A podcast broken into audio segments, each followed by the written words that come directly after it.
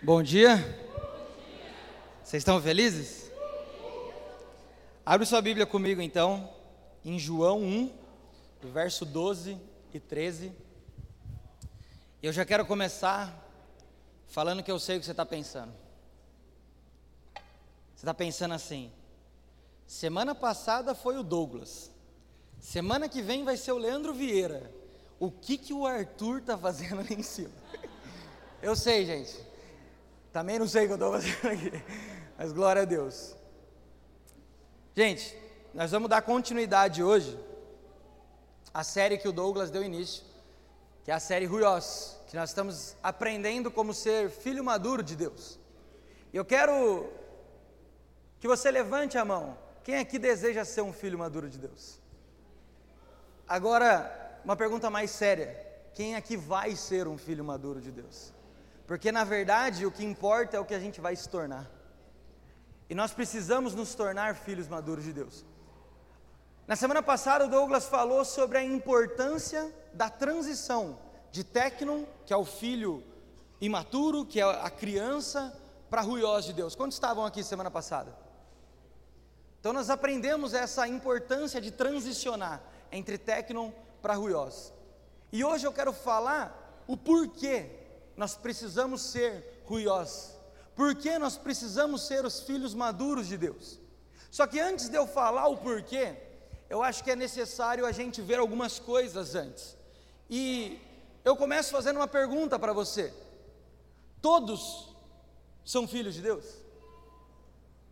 Todo mundo é filho de Deus? Sabe, a gente cresceu numa cultura, a nossa cultura ela está enraizada na religião, principalmente a católica. E nós temos alguns ditados que falam a respeito da paternidade de Deus. Então, por exemplo, quando acontece algo bom na sua vida, você já ouviu alguém falar assim? Também sou filho de Deus, né? Já ouviu falar? Aqui em Bragança, principalmente os mais antigos tinham um ditado que era: Deus é pai. É ou não é? Já ouviu? Deus é pai. Só que não é porque Deus é pai que todo mundo é filho.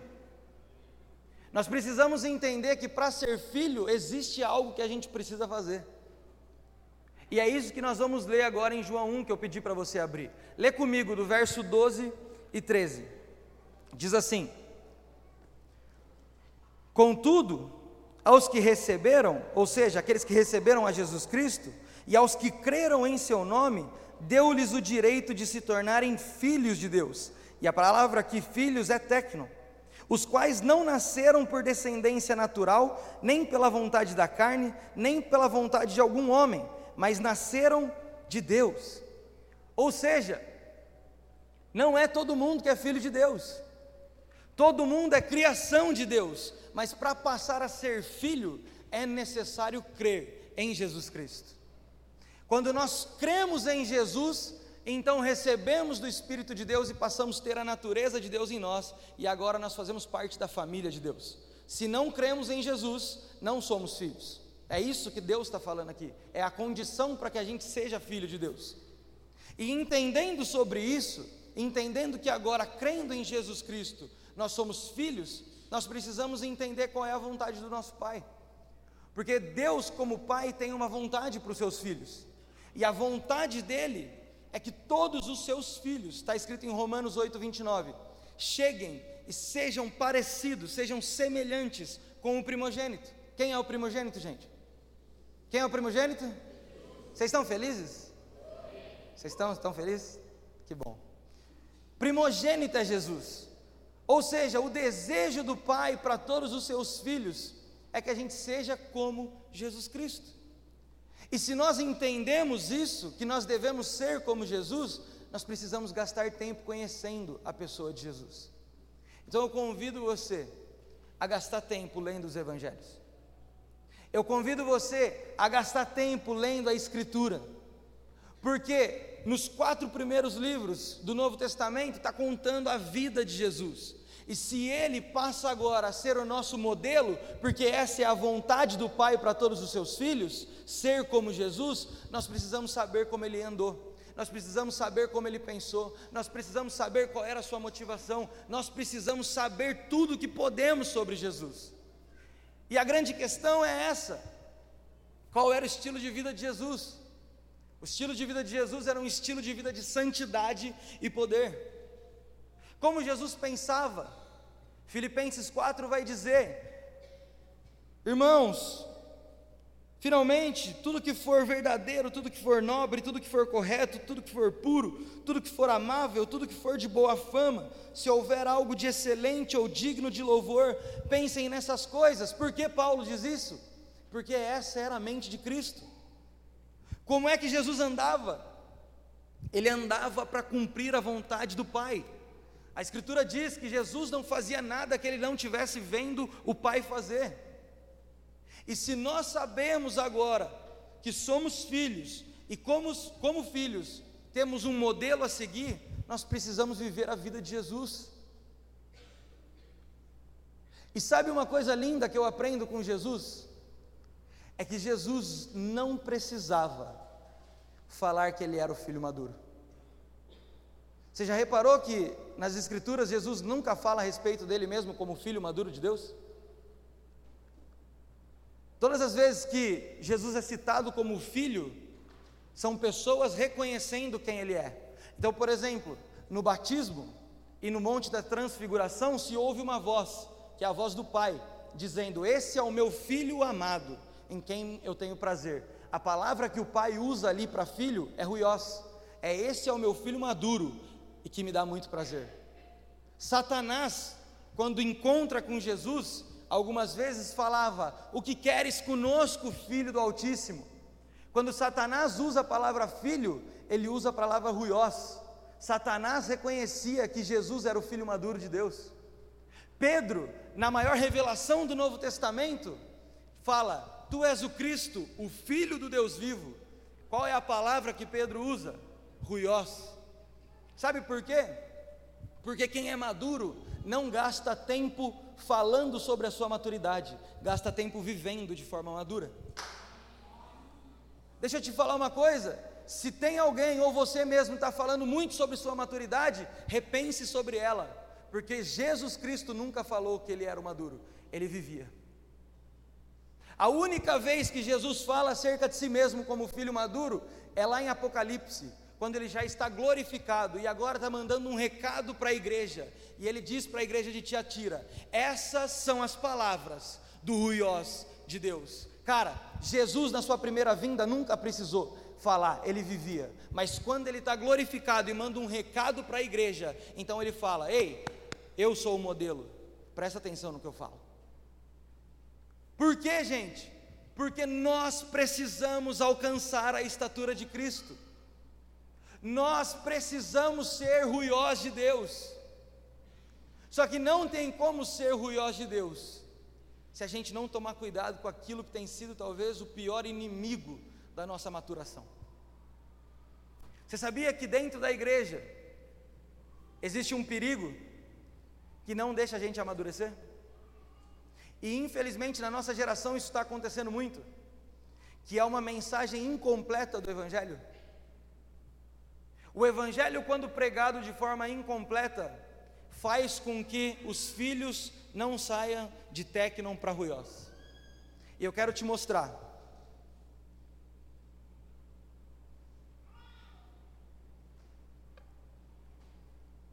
Quero que você entenda o que está acontecendo. Quando nós não temos o entendimento correto da vida cristã, do que é o Evangelho, nós corremos o risco de ficar parado no primeiro estágio. Por quê? Porque a pregação, quando ela somente fala sobre a salvação pela graça de Deus e não sai disso, nós corremos o risco de permanecer sempre nesse estágio. E deixa eu te falar uma coisa: eu não estou falando mal sobre a pregação do Evangelho da Graça, pelo amor de Deus. Na verdade, é por conta dessa pregação que nós encontramos a salvação em Cristo Jesus. Mas o que eu estou dizendo para você é: não pare no estágio de estou salvo, pronto, posso, posso cruzar meu braço aqui, acabou, fim da linha, chegada. Não. Nós somos justificados, ou seja, nós somos salvos, crendo na graça de Jesus Cristo Ou seja, o que é a justificação, gente? Nós éramos inimigos, nós éramos pecadores, e Jesus troca de lugar conosco na cruz do Calvário, nos dando agora o direito de ser justo perante Deus, e Ele então leva sobre si os nossos pecados, para que agora nós que a gente agora seja salvo, para que agora a gente seja filho. Só que você já viu alguém nascer velho? Eu só vi naquele filme lá, o Benjamin Button. Fora ele, eu nunca vi ninguém nascer velho. Inclusive, no texto de João, quando a gente leu ali que agora nós temos o direito de ser filho porque cremos em Jesus, a palavra é tecnon, é filhinho, é imaturo. Por quê? Porque ninguém nasce maduro. E se nós pararmos na justificação sem entender o segundo processo e o terceiro processo, a nossa vida fica estagnada. E nós vamos dar trabalho, como Douglas disse na semana passada, em vez de resolver problemas. Sabe qual é o segundo estágio, além da justificação? É a santificação. Jesus não nos salvou para nós continuar nossa vida de qualquer jeito. Ah, não, agora a graça, de, a graça de Jesus já cobriu tudo. Vamos, vamos aí viver do jeito que a gente quiser, porque a gente já está salvo. Não! Nós fomos salvos para realizar algo. Nós fomos salvos para ser chamados de filho. Nós somos salvos para que agora, como filho, a gente se pareça com Jesus. E sabe de uma coisa? Quando nós entramos pela justificação, nós recebemos o Espírito Santo, e o próprio nome já diz. O que, que o Espírito Santo vai fazer em nós? Hã? Santificar. Deixa eu te falar uma coisa. Você entra pela graça. A cruz não é o fim, a cruz é a porta, é a entrada para um caminho chamado santificação. E esse caminho, esse processo, não é gostoso, gente. Não é gostosinho, mas é necessário, é fundamental. Por isso nós precisamos andar na santificação, visando o terceiro passo, que se chama glorificação. E a glorificação vai ser na segunda vinda de Jesus Cristo, quando nós contemplarmos Ele face a face, receberemos um corpo glorificado e seremos como Ele é. Mas até lá, deixa eu te dar uma notícia: o caminho é da santificação. Sabe por quê? Porque você já entrou, você já é justificado. Não pare na primeira etapa. Não deixe que esse inimigo, que cara, olha que sinistro isso. A graça é fundamental, a graça, sem ela a gente não se torna filho, mas ela, pregada da maneira errada, pode ser o maior inimigo da maturidade do Filho de Deus. Sabe por quê? Porque estão distorcendo a graça. Estão usando a graça para falar: agora você já tem tudo, agora você vai ser próspero, agora você vai ser abençoado. Tá, e aí eu não sofro? Porque sem sofrimento não existe crescimento. Então nós precisamos entender os processos da vida cristã. E entendendo esses processos, nós vamos alcançar a maturidade, nós vamos alcançar ser ruiós de Deus. Amém? Vocês estão comigo? Está fazendo sentido? Nós precisamos entender, gente. E, e, entenda algo, eu não estou falando mal da graça, sabe por quê? Porque Tito 2, a partir do verso 11, vai dizer que a graça de Deus se manifestou salvadora a todos os homens, ou seja, ela é o que nos salva. Porém, Tito, Paulo vai falar para Tito: que é ela que nos ensina a viver de maneira sensata, justa e piedosa nesta era presente, ou seja, santificação. A graça que me salva precisa também me santificar e me fazer parecido com Jesus. Para quê?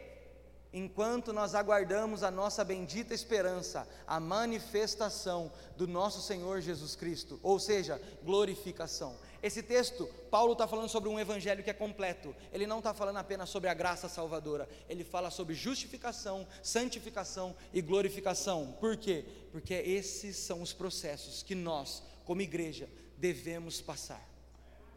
Nós precisamos passar por esses processos. Agora, entendendo isso, entendendo essa maturidade, nós precisamos ver a diferença que existe entre um tecnon e um ruiós. Nós precisamos entender que existe uma grande diferença entre os dois. E agora eu convido você a abrir a sua Bíblia em Romanos 8, no verso 14.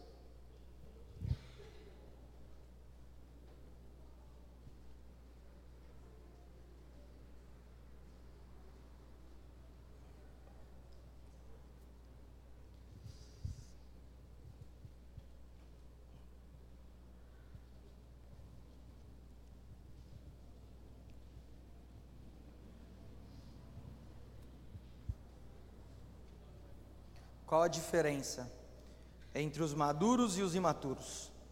E eu vou começar pelos imaturos, tá? Então, Romanos 8, do verso 16. Todo mundo achou? Quem achou, faz um amém aí, bem forte. Amém. Olha só, bem forte mesmo, hein? Vamos lá.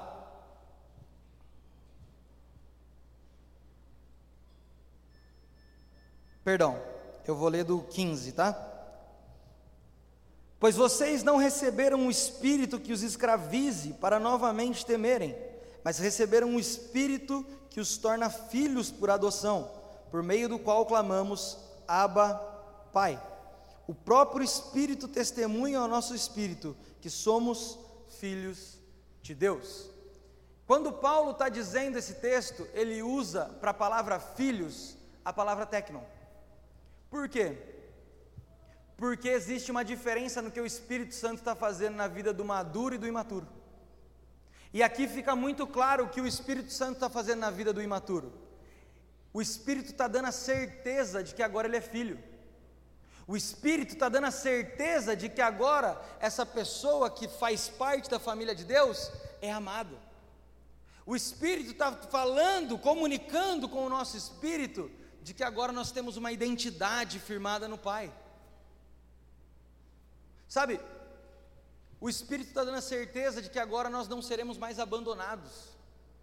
Quando a gente lê esse texto e vê né, que nós somos adotados né, por Deus, aprendi com o nosso amigo Saulo que muitas vezes a gente não gosta desse termo, porque na nossa cultura nem sempre ser filho adotado foi muito bem visto. Inclusive, antes da nova Constituição, o filho adotado não tinha direito à herança. Então, talvez você conheça alguém que foi adotado e você já conversando com essa pessoa, viu que ela tem dificuldade sobre paternidade, porque ela fala, cara, eu não sou filho legítimo. Só que aí a gente vai para o texto de Romanos 8, que nos dá a certeza de filiação, e qual é a palavra que tem ali? Adoção. E muitas vezes a gente pensa, caramba, nem de Deus eu sou filho legítimo. Só que a gente precisa entender o contexto desse texto. Paulo não escreve para os brasileiros, Paulo escreve para os romanos. E em Roma a cultura era diferente. Por quê? Porque o pai não dava o nome para o filho até o nono dia. O pai nem tinha muito afeto com seu filho até o nono dia. Por quê? Porque no nono dia existia uma celebração, que a mãe colocava essa criança no chão o pai ficava de um lado, a mãe do outro, e o pai biológico tinha o direito de escolher se aquele filho ia ser seu ou não. O pai biológico podia falar: Cara, eu acho que esse moleque não vai dar em nada, eu não quero que seja meu filho. E aquele filho era abandonado. Entenda, na cultura que Paulo está escrevendo, ser filho biológico nem sempre era bom. Porém, na mesma cultura, quando um filho era adotado, ele nunca mais perdia o direito de ser filho. Ele nunca mais podia ser rejeitado. E entenda algo: um filho biológico não era escolhido, um filho adotado, ele era escolhido pelo pai. O que Paulo está dizendo nesse texto? O Espírito Santo nos adota para nos dar a certeza de que nunca mais nós ficaremos órfãos. Deixa eu te falar uma coisa: se você ainda tem dúvida sobre a paternidade de Deus, fica tranquilo, o Espírito Santo vai ministrar no seu espírito que você faz parte dessa família. O Espírito Santo vai te dar a certeza de que você é um filho amado de Deus. E ei, vai chegar uma hora que você vai receber a identidade de filho de Deus. Sabe por quê? Como Douglas gosta de dizer, o que é identidade? É da palavra idem, igual, igual a quem? Por isso que no seu RG tem o nome do seu pai e da sua mãe. Agora em Deus você recebe uma identidade de filho de Deus. Quem é seu pai? O Deus Todo-Poderoso, Criador de todas as coisas. E existe uma promessa: a partir do momento que você é filho, Ele nunca mais te abandona. Então o Espírito Santo está tá dando essa certeza no coração. O Espírito Santo está mostrando que nós não seremos mais deixados de lado. E não tem problema se você está nessa fase. Todo mundo passa por isso. É necessário passar, estranho seria se não passasse. Então tenha paciência, a maturidade vai chegar. Só que isso o Espírito está fazendo no técnico. Agora eu quero mostrar para você o que ele está fazendo no Ruiós. Lê comigo o verso 14, um pouquinho antes.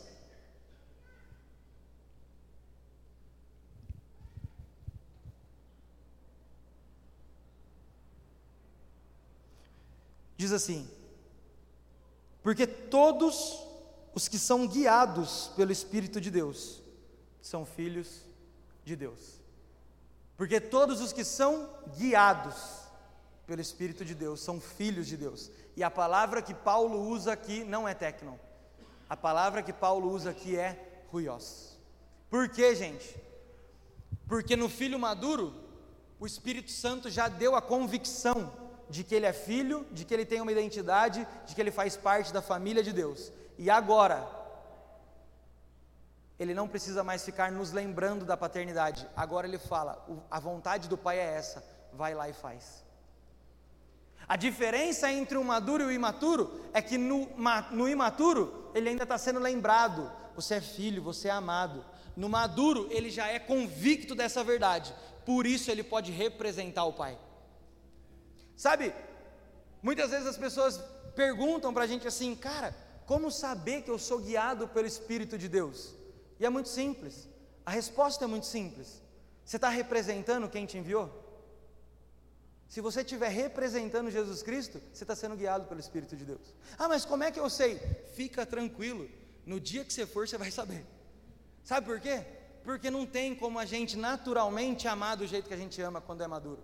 Não tem como a gente abençoar alguém como a gente abençoa como é maduro. Não tem como a gente revelar o Pai como a gente revela sem ser maduro, sem ser guiado. Então você quer saber se você é guiado por Deus? Faça uma pergunta: você está revelando Jesus Cristo? As pessoas estão olhando para você e vendo Jesus Cristo? Sabe, eu gosto de dar um exemplo muito simples. Atos, no capítulo 3, conta a história de que tinha um aleijado de nascença na porta do templo, ele era colocado lá para receber esmola. Por quê? Porque na cultura judaica dar esmola, é, dar, dar esmola é quase uma obrigação, faz parte da religiosidade. Ou seja, todo mundo passava lá e dava esmola para aquele cara, e era por isso que ele estava lá. E o que ele queria?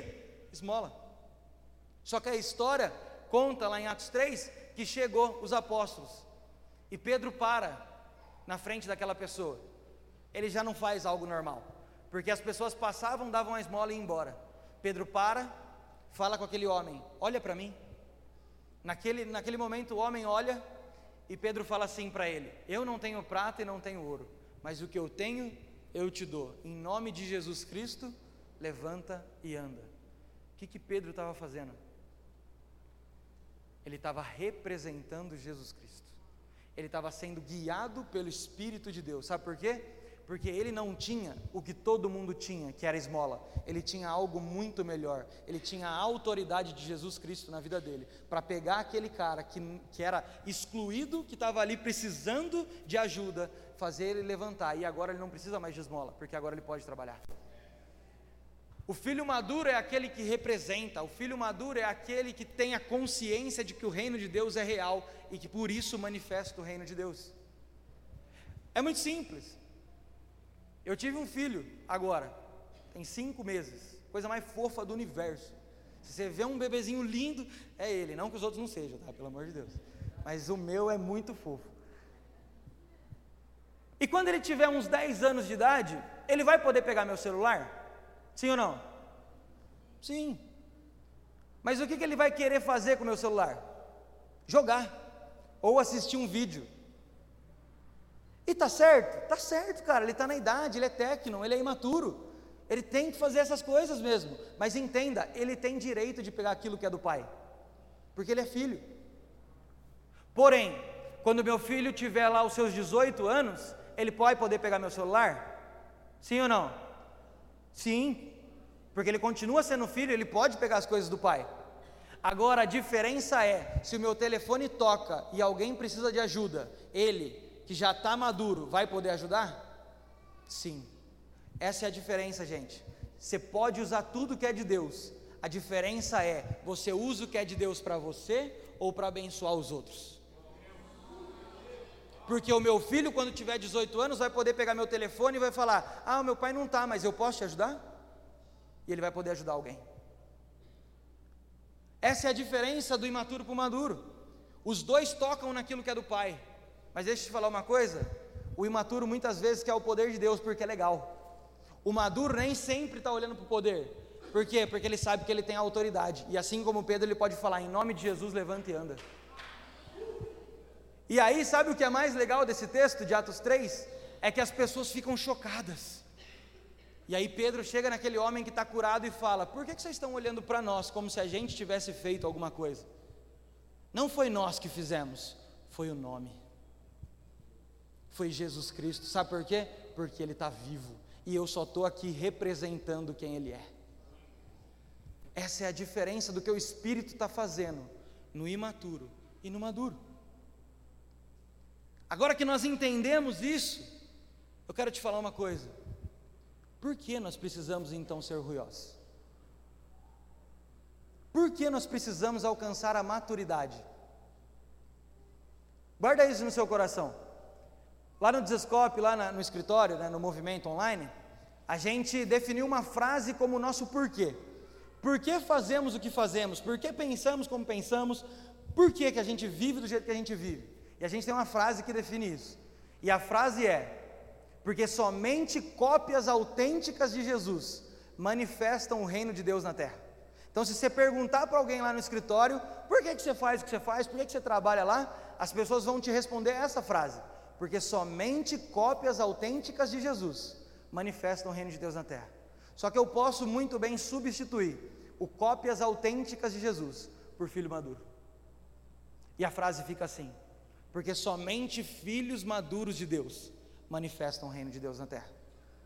Sabe, a tarefa de manifestar o reino de Deus não é passada para Tecnon, porque coisas importantes o pai não passa para filho imaturo, coisas importantes o pai deixa na mão de filho maduro, o pai deixa na mão daquele que se parece com o primogênito. Então, deixa eu te falar uma coisa, guarda isso no seu coração. Busque mais o processo da maturidade do que as esferas da sociedade.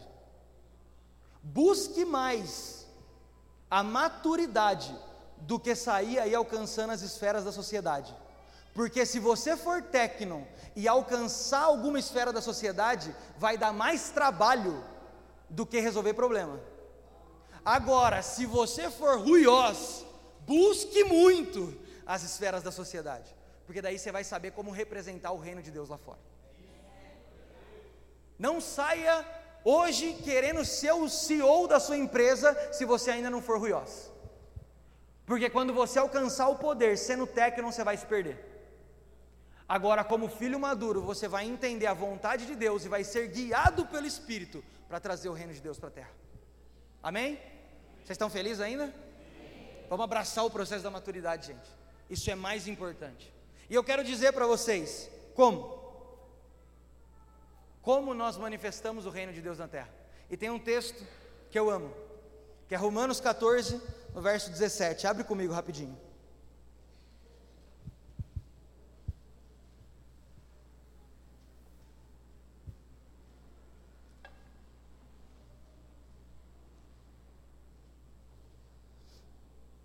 Quero só dar um, um contexto do que está acontecendo nesse capítulo, porque a gente não vai ler ele inteiro. Mas aqui estava tendo algumas desavenças entre os cristãos sobre o que pode comer e o que não pode comer, porque os mais velhos, né, aqueles mais maduros, comiam e bebiam algumas coisas, e os mais novos ficavam escandalizados, falando, cara, não pode fazer isso. E aí os maduros gastavam tempo falando, não, pode sim. Então acabou dando uma, uma treta ali, e aí Paulo escreve para resolver esse problema. E aí a gente vai ler nesse verso aqui que eu falei, o verso 17, lê comigo. Paulo diz: Pois o reino de Deus não é comida e nem bebida, mas justiça, paz e alegria no Espírito Santo. E eu amo esse texto, sabe por quê? Porque Paulo, quando vai fazer a repreensão, ele não repreende os imaturos, ele repreende o maduro. Pensa comigo, adianta eu falar para o meu filho, Pedro, Pedro, não faz cocô na fralda, vai lá no banheiro, Vai adiantar? Sim ou não? Não, ele nem vai saber o que eu estou falando, ele nem fala ainda. Entenda algo: se você está sendo repreendido por Deus, fique feliz, é porque você está caminhando no processo de maturidade, porque Deus não disciplina os tecnon, ele disciplina os maduros, sabe por quê? Porque o maduro consegue entender o que está fazendo de errado e alinha novamente seu coração. O tecno muitas vezes espana, vai embora, fala, ah, não quero mais. Então, se você está sendo repreendido, que bom, fique feliz com isso. A gente precisa mudar a nossa ótica. E por conta dessa briga, Paulo revela como manifestar o reino de Deus na terra. Porque eles estavam brigando por coisas naturais, comida e bebida, que eram necessário para manter o corpo físico funcionando. E aí Paulo vem e fala assim, cara, vocês estão brigando por coisa natural, enquanto o reino de Deus são coisas espirituais, é paz, justiça e alegria no Espírito Santo. Entenda, para de brigar por coisa natural, porque se você viver o sobrenatural, as coisas espirituais, isso vai invadir o que é natural e vai transformar o ambiente. Esse é, o, é, esse, é essa a bronca, é essa o aviso que Paulo está dando para aquelas pessoas. E quando ele diz esses três pontos, a gente precisa entender que tem uma chave. Ele está falando sobre como manifestar o reino de Deus. E eu quero começar falando sobre justiça. Porque os filhos maduros de Deus manifestam a justiça do reino de Deus na terra. E talvez você fique pensando, cara, como que eu vou manifestar a justiça do reino de Deus? Deixa eu te falar uma coisa: seja o melhor em tudo que você faz. Você estuda, seja o melhor aluno. Você trabalha, seja o melhor funcionário. Mostre para as pessoas que Jesus faria dessa forma se ele estivesse trabalhando naquele lugar. Isso é trazer justiça. O reino de Deus é a melhor coisa que pode acontecer na vida de qualquer pessoa. Então, deixa eu te contar uma história. Para o judeu, não tem diferença entre trabalho e adoração, porque o judeu entendeu que trabalhar é adorar. E quando a reforma protestante acontece, ganha-se novamente essa consciência de sacerdócio e de que tudo que um sacerdote faz é adoração. E quando a reforma chega na Suíça, eles eram bons em fazer três coisas: chocolate, relógio e queijo. E eles começam a trabalhar nessas três coisas com essa mentalidade: tudo que eu faço é adoração. Agora eu pergunto para você: qual é o melhor chocolate do mundo? Vamos lá, qual é o melhor chocolate do mundo? Qual é o melhor relógio do mundo? Qual é o melhor queijo do mundo? Vocês estão entendendo como traz justiça do reino de Deus? Talvez hoje as pessoas na Suíça nem saibam o porquê eles são tão bons. Mas se eles fossem estudar, eles saberiam que os funcionários da época da reforma mudaram a sua mentalidade e trabalhavam adorando a Deus. Você quer trazer justiça? Seja o melhor funcionário. Para de roubar o seu patrão. Você quer se trazer justiça? Seja o melhor aluno. Para de estragar as pessoas que estão à sua volta, revelando um Jesus que não, não tem nada a ver com Jesus. Sabe outra forma de trazer justiça? É só ir no SUS. Você vai ver muita gente, cara, que vai morrer na fila do SUS. Você vai ver muita gente que não vai ser atendido pelo SUS, que a forma natural aqui da terra não vai conseguir curar. E por muitas vezes uma injustiça, essas pessoas vão morrer. Só que deixa eu te falar uma coisa: nós temos acesso ao reino de Deus. E o reino de Deus não tem dor, não tem doença e não tem morte. Você quer trazer justiça do reino de Deus? Vai lá no SUS agora, impõe as mãos sobre as pessoas e cura elas. Isso é trazer justiça do reino de Deus. Sabe, acho que eu já contei essa história, mas eu vou contar de novo porque eu amo ela. Um dia eu estava na frente da casa da Gabs, a gente ainda namorava, e chegou um homem, todo encurvado, e falou assim: pelo amor de Deus, eu não estou aguentando de dor, me leva para casa. E naquele dia eu estava atrasado, porque eu ainda ia na igreja. Eu falei assim, cara, entra aí, vamos lá. Levei ele embora rapidinho, orei com ele, falei, cara, Deus te abençoe e tal. Eu prometo para você que eu volto. Só que sabe aquela promessa que você você faz às vezes sem realmente saber se vai voltar ou não. Foi essa a promessa que eu fiz para ele. Os dias foram passando e o Espírito Santo começou a colocar aquele cara no meu coração de novo. Então eu chamei mais dois amigos, né, o Paulinho, a Asi, que está lá na Itália, e o André. E eu falei, cara, nós precisamos ir ver um cara, vamos comigo. Na hora que nós chegamos na casa daquele rapaz, ele estava saindo para ir trabalhar. E ele estava saindo todo encurvado assim, de novo. E aí eu, a gente parou na frente dele e falou assim, cara, o que, aconteceu? Aí ele falou assim, cara, eu tô com uma hérnia aqui que só por Deus, não dá mais, e o SUS não me atende porque eu sou tipo um morador de rua, então eu chego lá e sou expulso. Aí eu falei pro cara assim, eu falei, não, não, Jesus vai te curar, cara. Bota a mão aí na onde está doendo, que a gente vai orar. Aí ele falou, não, não precisa, cara, não precisa. Eu falei, cara, bota a mão aí, nós vamos orar. Aí ele colocou a mão assim, aí eu falei, primeiro, deixa a gente ver como é que tá. E aí ele abaixou a calça assim, cara, sem brincadeira. A hérnia dele estava quase do tamanho de um limão. Tava um negócio assim absurdo. E ele contou pra gente que ele já não estava mais conseguindo ir no banheiro, ele já não estava conseguindo andar direito, e se estourasse aquilo ali, ele estava correndo risco de vida. Aí eu falei, cara, põe a mão aí, nós vamos orar. Aí ele colocou a mão, a gente colocou a mão sobre ele e declaramos cura sobre aquele homem. Quando a gente terminou a oração, eu falei, cara, de 0 a 10, quanto melhorou aí sua dor? Aí ele, ah, um 7, um 7, tá bom, tá bom. Eu falei assim, não, mano, 7 não.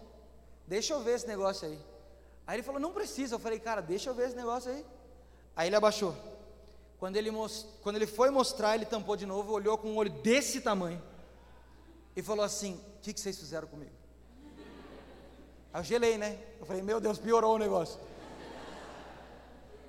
Aí ele olhou na minha cara assim e falou: Você filmou isso aqui?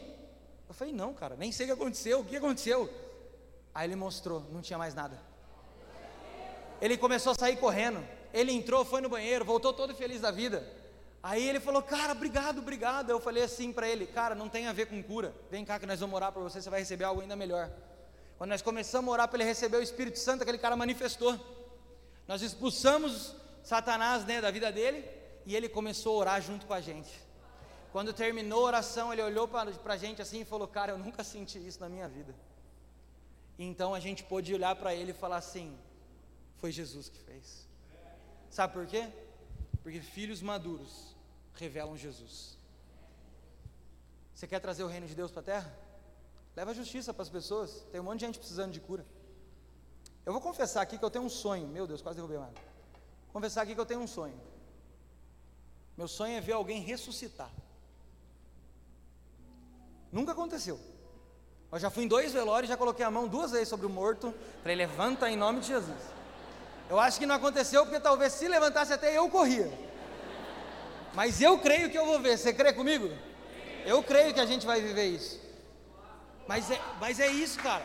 Filhos maduros de Deus manifestam o reino de Deus na terra.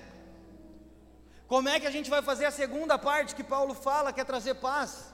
Você já parou para pensar que a gente vive numa sociedade viciada em guerra, em briga? Vai numa escola do ensino fundamental, lá na quinta, sexta série. Um cara fala torto pro outro, já junta uma galera em volta e grita: briga, briga, briga. Cara, a gente é treinado para gostar de soco na cara. O UFC está aí, ó, não deixa mentir, a gente gosta de ver sangue. Como é que a gente vai trazer paz para um mundo tão em guerra?